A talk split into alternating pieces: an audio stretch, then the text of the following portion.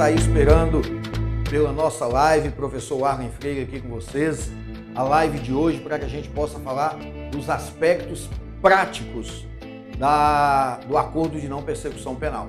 Essa alteração que nós tivemos aí no nosso Código de Processo Penal através da Lei 13964, que entrou em vigor agora em 23 de janeiro de 2020. É, desde quando essa lei entrou em, em vigor, em 23 de janeiro, nós já fizemos muitas discussões sobre esses temas. É, é, tanto a, o acordo de não persecução penal, como o juiz das garantias e uma série de outros. Né? E todas as vezes que eu falo de acordo de não persecução penal, eu sempre chamo muita atenção. Uma coisa é a carga teórica que esse acordo tem. Nós temos que, que entender, eu até anotei algumas coisas aqui para falar para vocês. Outra coisa é a questão de ordem prática, e é sobre isso que eu quero dar uma ênfase hoje para vocês. Não esqueçam de se inscrever no nosso canal no YouTube, tá? Eu preciso muito que você se inscreva, isso é muito importante para nós. Ative o sininho lá para que você receba todas as nossas é, informações das nossas lives. Curta o nosso vídeo, a nossa live aqui. Lá no Instagram, arroba professor Arlen Freire, tá joia? Conto muito com vocês. Ó, nossa produção está pedindo para me avisar vocês o seguinte, que nós temos 5 mil inscritos no YouTube. E ele falou para mim que a nossa meta é até o final da quarentena chegar a 10 mil. Eu não sei, eu acho assim que é, é muito ousada essa meta, né? Mas eu acho que contando com o apoio seus aí, com os colegas de Valéria, com os colegas de todos os outros advogados, até o final da quarentena nós temos 10 mil aí no YouTube, tranquilo tem certeza, eu conto com vocês.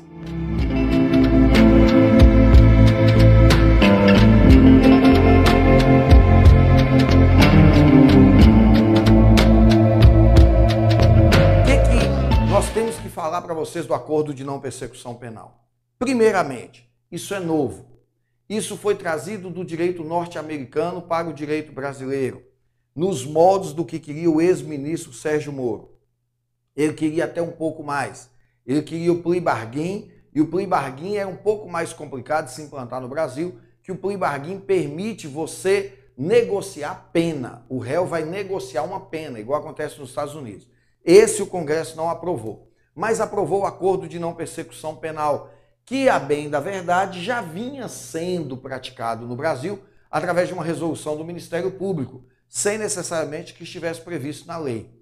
Aí em novembro, em dezembro, 23, 24 de dezembro de 2019, foi publicada a Lei 13964 de 2019, que alterou muitas coisas no sistema jurídico penal brasileiro. Leis penais extravagantes, Código Penal, Código de Processo Penal. Uma das alterações que essa lei trouxe foi a previsão do acordo de não persecução penal, isso agora no artigo 28A. Para vocês terem uma ideia, nós sempre tivemos no Código de Processo Penal o artigo 28. Agora nós temos o 28A. Fiquem atentos, porque é esse A maiúsculo, não é a linha A, é 28 hífen A, tá? Depois vocês vão ver que nós temos 28B, 28C até 28F. Tudo bem. O que, que vem a ser o acordo de não persecução penal? O Ministério Público ao invés de denunciar o réu, oferece um acordo de não persecução, eu não vou te perseguir, e você cumpre esse acordo. Beleza. Isso é o acordo de não persecução penal. Portanto, é uma negociação que nasce no gabinete do Ministério Público. É lá dentro que isso vai nascer. Tá, não é possível fazer acordo de não persecução penal na delegacia, com delegado. Pelo amor de Deus, isso aqui não é acordo de delação premiada. Acordo de colaboração premiada ou delação premiada você faz na delegacia.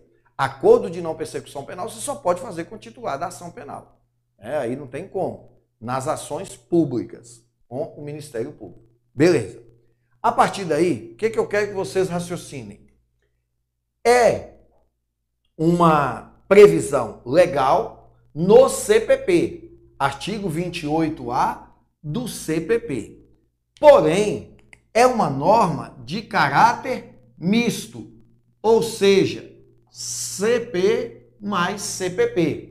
Código Penal e Código de Processo Penal.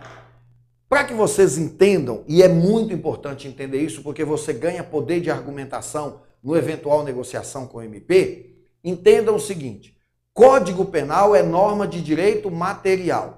Código de Processo Penal é norma de direito formal. O que, que eu quero que vocês entendam aqui? O artigo 5 inciso 40 da Constituição Federal estabelece que a lei penal não retroagirá, salvo para beneficiar o réu. Código Penal, direito material. Código de processo penal, direito formal. A Constituição, no seu artigo 5 inciso 40, estabelece que a lei penal não retroagirá, salvo para beneficiar o réu. Isso aí, gente, tem tudo a ver com o princípio da anterioridade da lei penal, que vocês estudam lá no artigo 1 do Código Penal. Se o Brasil publicar hoje um, uma lei falando que transmitir live espirrando é crime, eu não vou responder, porque quando publicar essa lei eu já tinha espirrado. Então eu não respondo por isso. Eu só vou responder por esse crime se eu transmitir uma live espirrando depois da lei. Porque a lei penal não retroage. Essa lei não volta no tempo para abarcar fatos que aconteceram quando ela ainda não existia. Tudo bem. A irretroatividade da lei penal, salvo se ajudar o réu.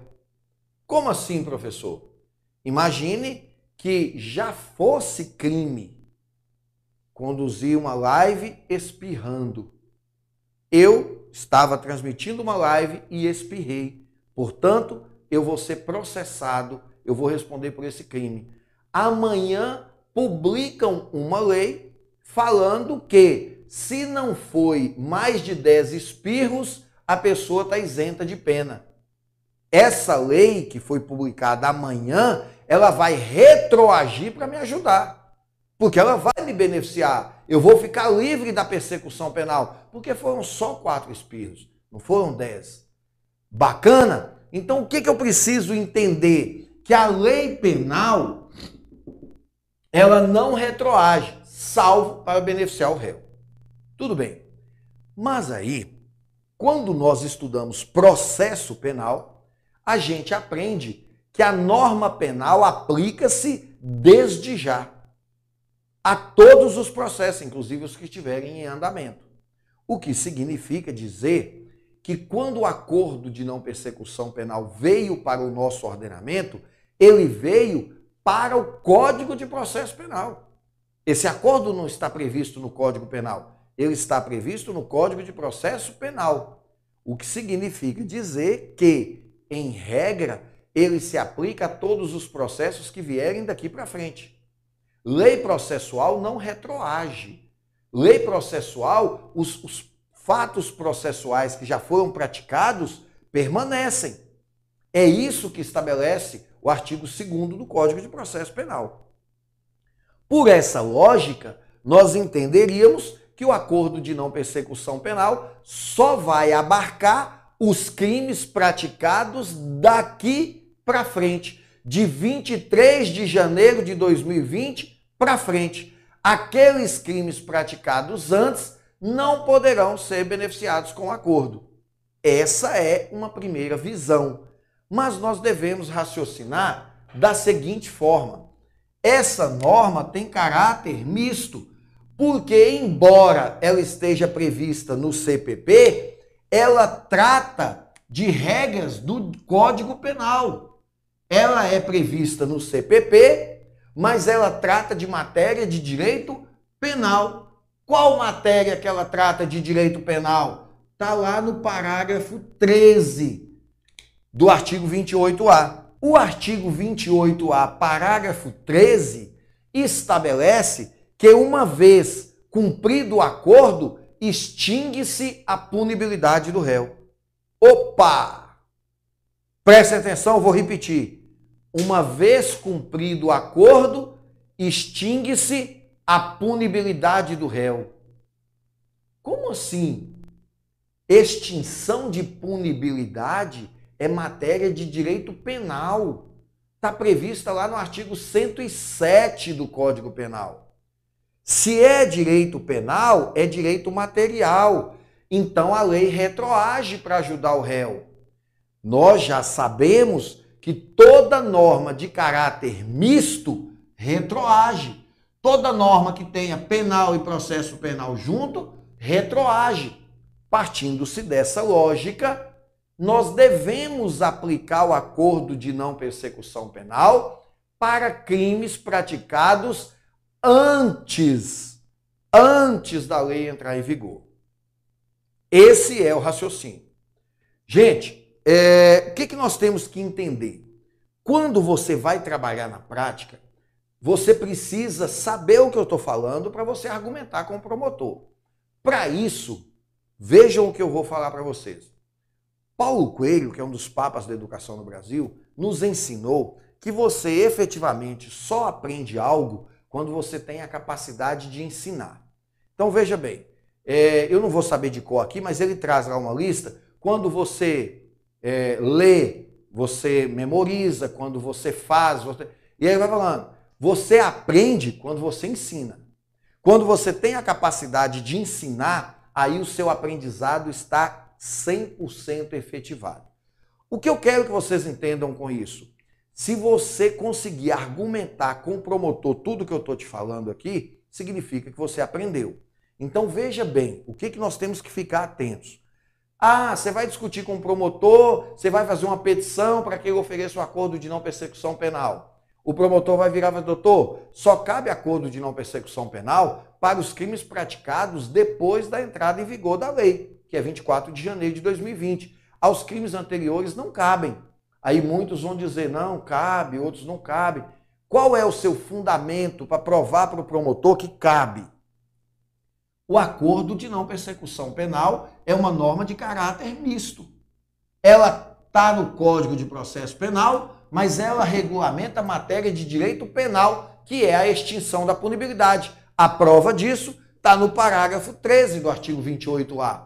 E se ela é de caráter misto, ela retroage para ajudar o réu. Sempre.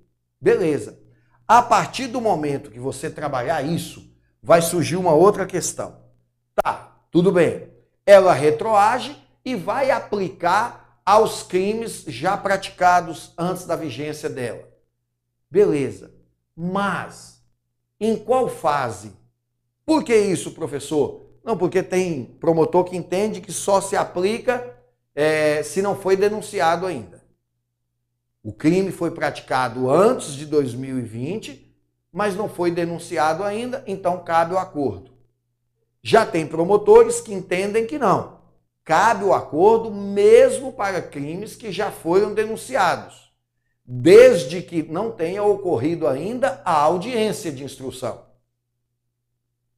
Outros já entendem que cabe para todos os crimes desde que ainda não haja sentença. E já há uma corrente minoritária que defende que cabe para todos os crimes que ainda não tem trânsito em julgado. Se não tem trânsito em julgado, então cabe o acordo. Vamos entender como que você pode argumentar isso na prática. Preste atenção.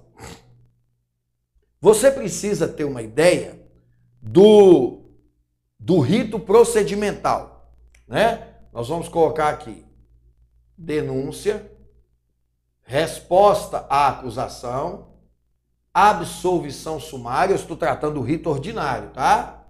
Audiência, alegação final e sentença. Para os crimes que foram praticados antes da denúncia, isso aí é tranquilo. O código já veio estabelecer no artigo 28A o cabimento do acordo de não persecução penal. Tá?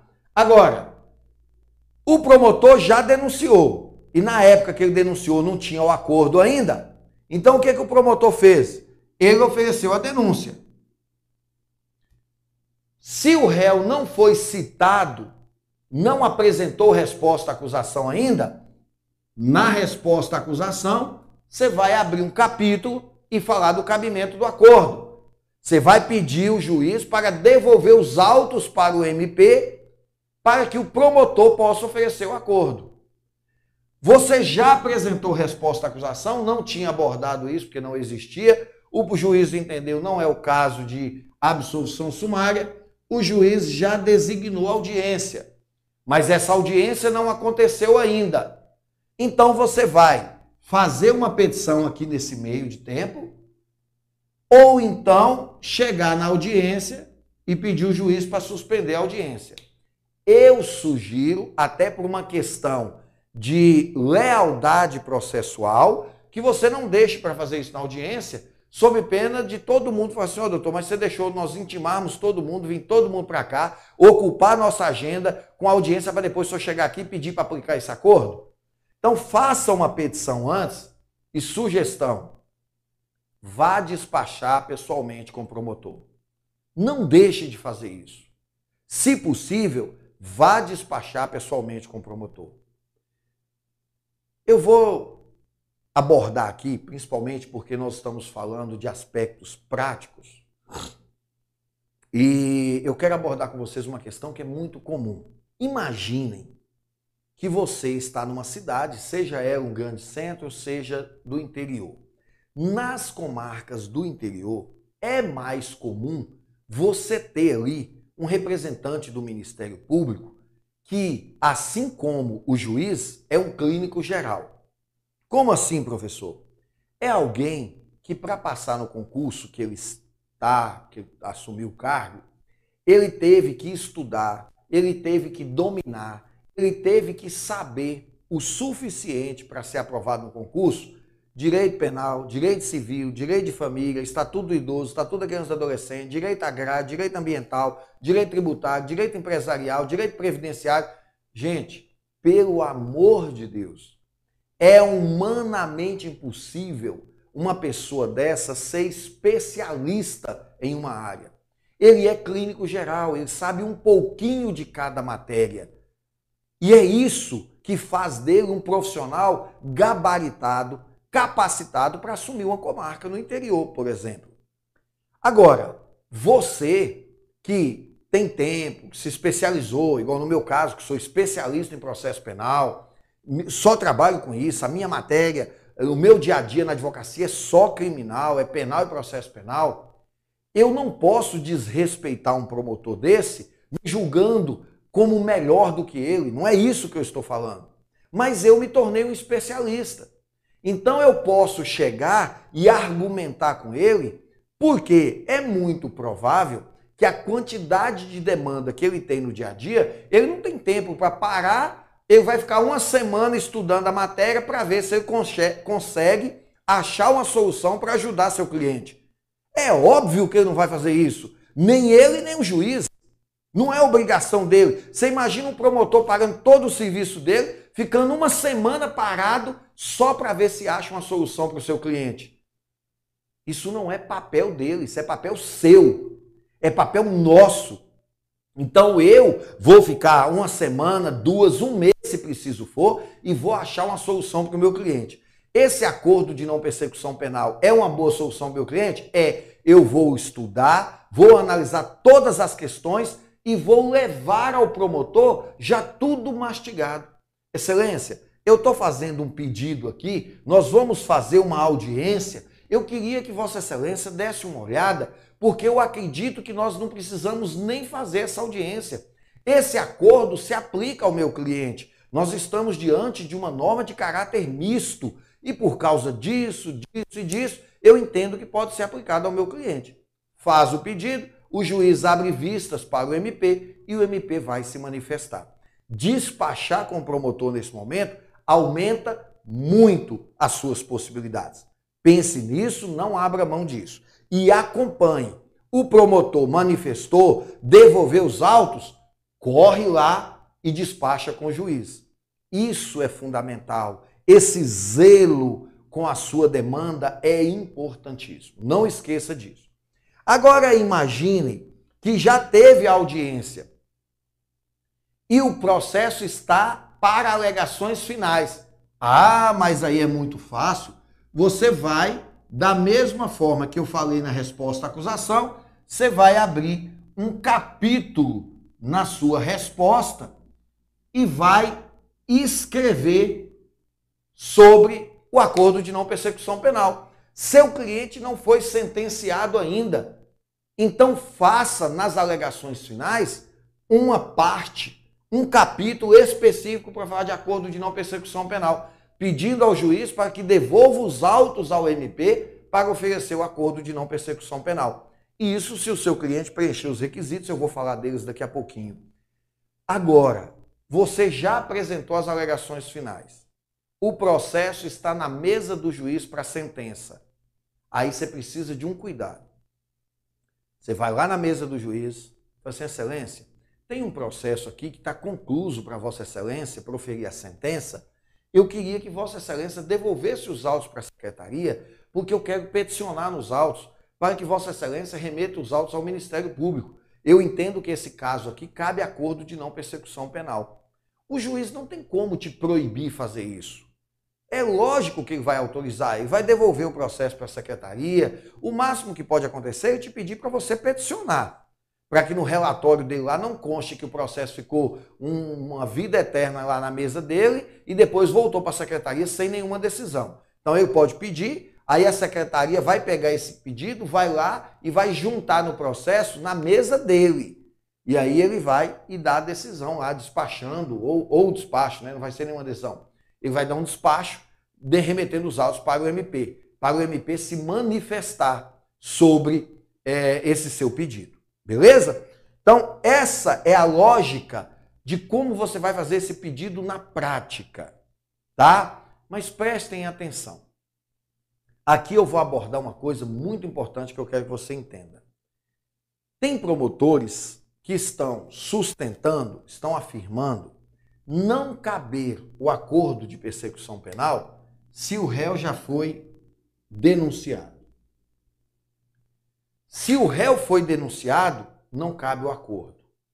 E aí, os promotores que estão sustentando isso estão sustentando com base em um princípio que rege as ações penais, que chama princípio da indisposição disponibilidade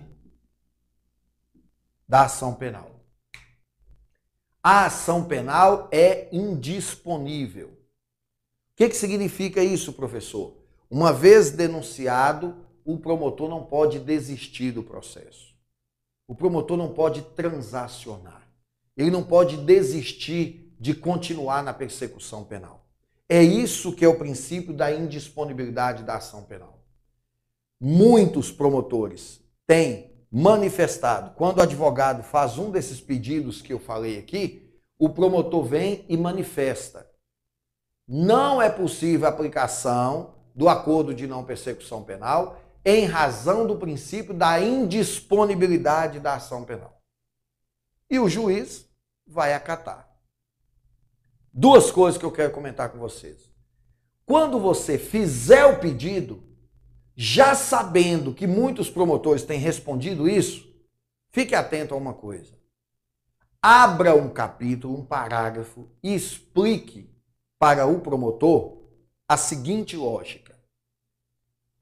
Tem um outro princípio que rege a ação penal, que é o princípio da obrigatoriedade da ação penal.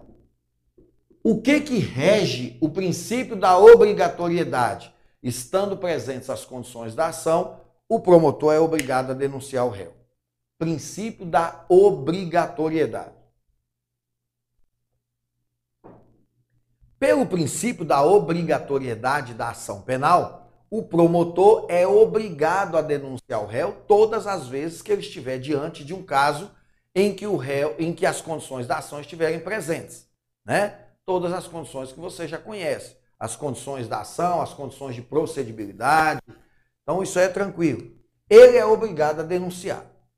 Porém, tem uma jurista que, a meu ver, é a maior jurista desse país, chama-se Ada Pellegrini Grinover. Ada Pellegrini Grinover. Ada Pellegrini. Essa Ada Pellegrini, nos seus escritos, sustenta que há no Brasil o que ela chama de discricionariedade regrada.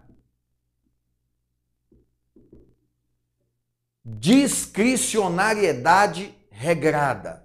O que, que é isso? Ada Pellegrini Grinove nos discute que esse princípio da obrigatoriedade, em alguns momentos no processo penal brasileiro, ele é relativizado o promotor pode usar da sua discricionariedade para não denunciar o réu. Observe, vou repetir. O promotor, em alguns casos do nosso ordenamento, o promotor pode optar em não denunciar o réu. É uma opção dele. Eu não vou denunciar. Ele usa dessa discricionariedade para não denunciar. Mas essa discricionariedade não é livre. Essa discricionariedade, ela não é ilimitada, muito antes, pelo contrário, ela é regrada. Ela é limitada. Como assim? De acordo às regras da lei. Exemplo: o promotor pode, ao invés de denunciar o réu, oferecer uma transação penal. É uma relativização da obrigatoriedade. Pelo princípio da obrigatoriedade, ele era obrigado a denunciar. Ele não vai denunciar e vai oferecer uma transação penal. Artigo 76 da Lei dos Juizados Especiais, 9099 de 95.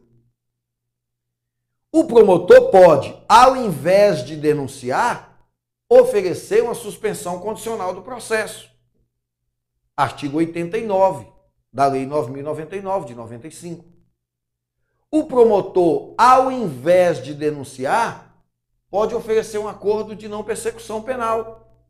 Artigo 28A do Código de Processo Penal. Então observem que o princípio da obrigatoriedade, ele já é mitigado em algumas situações, ele já é relativizado em algumas situações. Então se você já sabe que o promotor vai manifestar pelo princípio da indisponibilidade, Fala assim, excelência, escreve lá, bacana, vai conversar com ele, argumenta. Se nós, em alguns momentos, relativizamos a obrigatoriedade, por que não podemos relativizar a indisponibilidade? Podemos sim, promotor. Nós podemos relativizar a indisponibilidade. E por que eu relativizaria essa indisponibilidade, meu jovem advogado? dizia o promotor. Oh, por que eu vou ajudar seu cliente, nobre advogado, relativizando a indisponibilidade da ação penal? Sabe por quê, promotor, que o senhor vai fazer isso? Em princípio, em obediência ao princípio da razoabilidade. Uma pessoa pratica um furto em dezembro, pena de 1 a 4 anos, réu primário de bons antecedentes o promotor denuncia o réu. Uma pessoa pratica um furto em fevereiro de 2020. O promotor oferece o acordo de não persecução penal. Qual é a lógica, senhor promotor, de uma diferença de dois meses, um cliente vai cumprir pena e o outro não vai responder pelo que ele fez? Isso fere a razoabilidade. Eu tenho que enquanto não esgotar a persecução penal, porque enquanto a ação estiver tramitando, não esgotou a persecução penal, então enquanto não esgotar, você pode oferecer um acordo para o meu cliente se ele atende os demais requisitos, em obediência ao princípio da razoabilidade, da relativização da obrigatoriedade, relativizando a indisponibilidade da ação penal. Olha só que dica interessante. Se ainda não tem sentença, faça um pedido nos autos. Fundamenta com o que eu estou falando para você.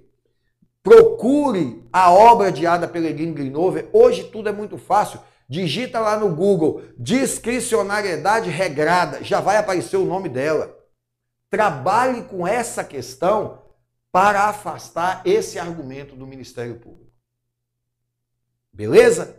Esse é um ponto. Segundo ponto, requisitos. Aqui eu quero abordar com vocês a importância de alguns deles. A pena tem que ser menor do que quatro anos. Tá. Pena mínima. O roubo, artigo 157, tem pena de 4 a 10 anos.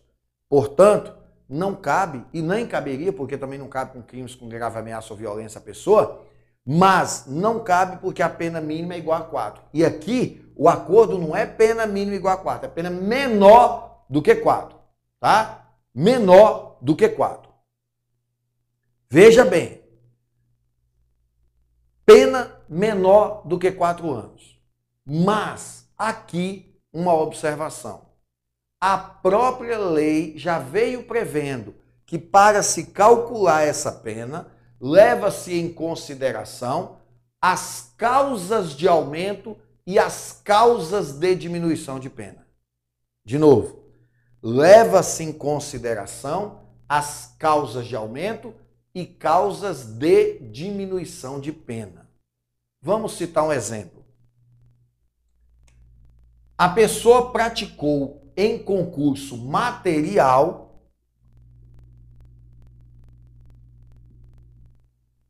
um furto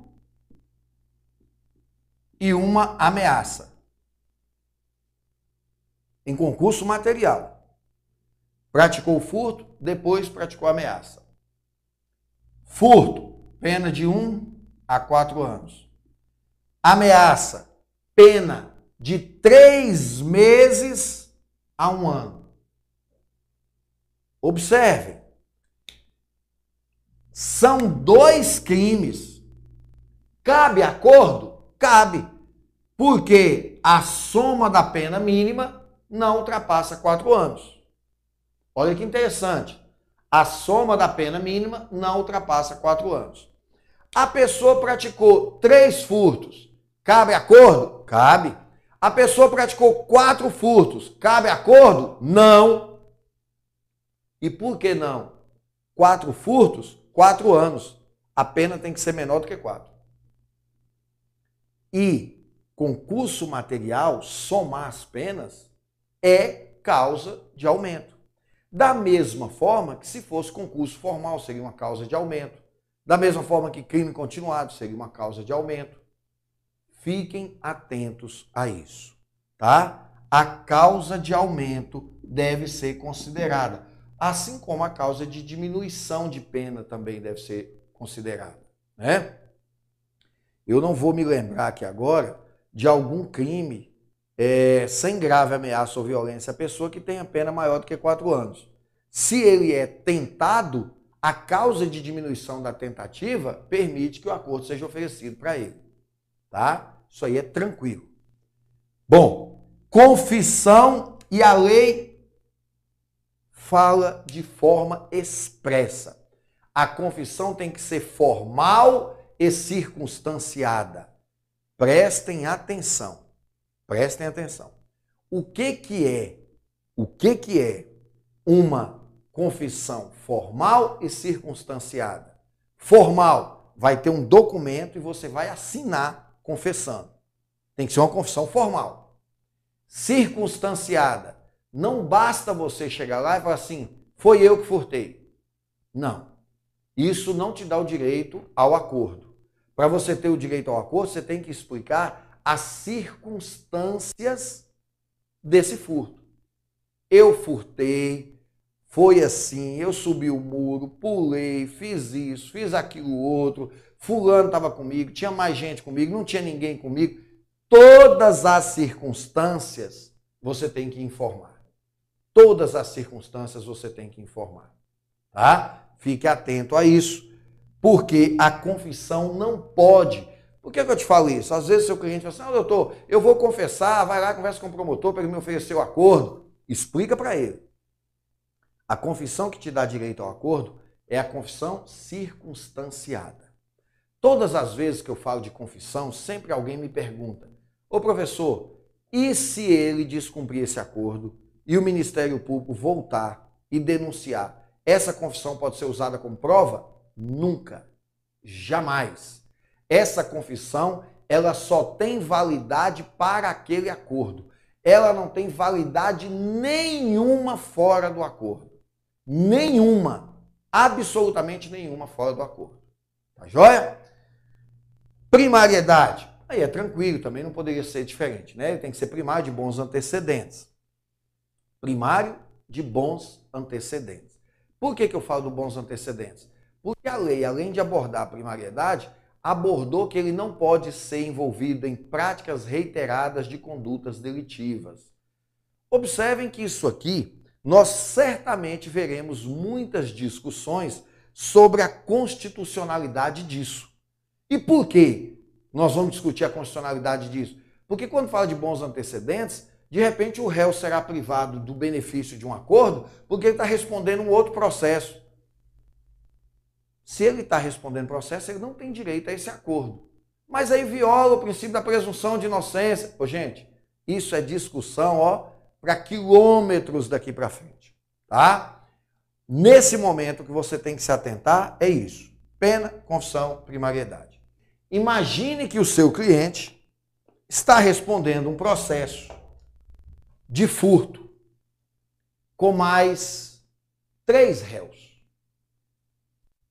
Prestem atenção nessa informação. Muito importante para você. Seu cliente está respondendo um processo de furto com mais três réus. Os outros réus, os outros três, não têm direito ao acordo de não persecução penal. E quando que não tem direito? Eu coloquei aqui o não se aplica, vou trazê-lo para cá. Eu já falei para vocês que não se aplica quando ele, não, quando ele for reincidente e tal, mas não se aplica. Lei 11.340 de 2006, Lei Maria da Penha, não se aplica se ao crime for prevista a possibilidade de transação penal nos juizados especiais. Isso a lei expressamente já trouxe. Não se aplica, não se aplica se o seu cliente é, responde esse crime que ele praticou for passível de transação penal nos juizados especiais. E também não se aplica se o seu cliente, nos últimos cinco anos, teve transação penal, suspensão condicional do processo ou até mesmo um acordo de não persecução penal. Em resumo, se o seu cliente, nos últimos cinco anos, teve transação penal, suspensão condicional do processo ou um acordo de não persecução penal, não vai se oferecer a ele esse acordo, tá? Mas vamos nos ater aqui a outra questão. Nós temos um crime de furto praticado por quatro réus. Seu cliente é um desses réus. Filisbino é seu cliente. Os outros três réus são reincidentes. Observe, eles não têm direito ao acordo de não persecução penal, porque eles são reincidentes. Aí, você pede ao Ministério Público que ofereça ao seu cliente um acordo de não persecução penal. Preste bem atenção nisso. Você pede ao seu cliente, ao, ao promotor, furto e associação. Os quatro foram denunciados por furto e associação. Você pede ao promotor que aplique ou que ofereça o acordo de não persecução penal ao seu cliente. Primeiro requisito, ele está confessando circunstancialmente, ele está disposto a reparar o dano, se é que já não reparou, ele é réu primário de bons antecedentes, a somatória dos crimes tem pena menor do que quatro anos, um ano do furto com mais um ano da associação, dois anos, ele tem direito ao acordo, e o promotor nega sob o seguinte argumento: ele nega que não vai oferecer porque é um crime de associação, é um mau exemplo para a sociedade, o seu cliente estava envolvido com outras pessoas reincidentes e não vai oferecer. Beleza. Você vai fazer uma petição para que o juiz remeta os autos ao procurador de justiça. Preste atenção nessa questão prática. É por isso que a nossa live hoje é aspectos práticos. Preste atenção nisso. Quando você fizer o acordo, o pedido, a manifestação, o promotor, o juiz, vai afirmar para você que o promotor manifestou contrariamente. Quando o juiz avisar para você que o promotor manifestou contrariamente, você vai fazer um pedido. Aí nesse pedido reside uma dica que eu vou te passar para que você não tenha problemas. Faça o pedido para o juiz remeter os autos para o Procurador-Geral de Justiça, mas, mas, nessa sua peça, nesse seu pedido, indique para ele as peças que serão trasladadas. O nome é esse mesmo, traslado. que, que é esse traslado? Esse processo não pode subir todo ele para o Procurador-Geral de Justiça, porque o processo tem que tramitar em relação aos três réus que estão aqui. Ó. Talvez eles estejam presos. E aí você corre o risco de não pedir para trasladar e o juiz simplesmente não remeter para o Ministério Público, para o Procurador-Geral, porque tem três réus presos que o processo tem que seguir. Então, cuidado com isso. Hora que você fizer o pedido, peça o juiz para determinar à secretaria que se faça um traslado com o seu pedido e as peças que você indique necessário. Aí a secretaria vai tirar cópia, ou então você já faça a sua petição com essas cópias, eles vão formar um instrumento e vão mandar para o tribunal. Aí nós teremos lá no procurador-geral, né? um pedido seu para aplicar ao seu cliente o acordo de não persecução penal.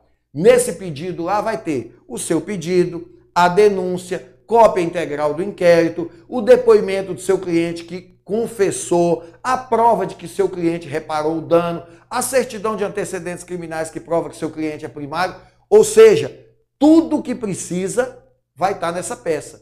E o processo principal continua tramitando aqui em primeira instância. Isso é algo da vida prática da advocacia que você tem que entender, tá? Se tem mais de um réu, faça um instrumento com as peças. E aí, gente, olha só, esse é um instituto novo. Se você não tomar a iniciativa de fazer isso, ninguém lá na secretaria vai saber fazer não. E ninguém vai ficar estudando isso para te ajudar não.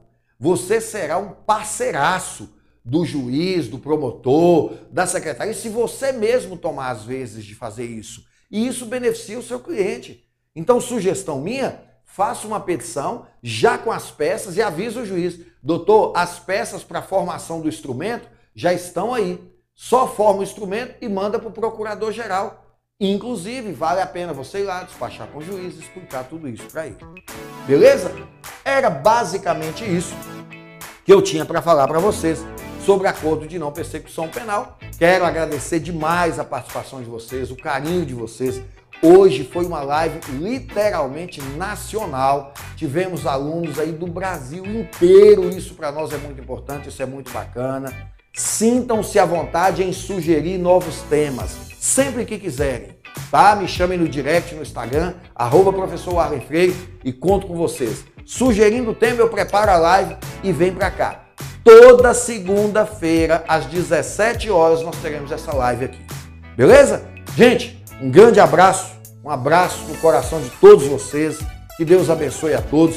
Se cuidem, fiquem em casa, deixem que eu transmito a aula daqui para vocês. Fiquem em casa, se cuidem, o cenário está cada dia pior, está muito feio, não está legal. Então vamos cada um fazer nossa parte. Beleza? Show de bola, um grande abraço e a gente se vê. Tchau!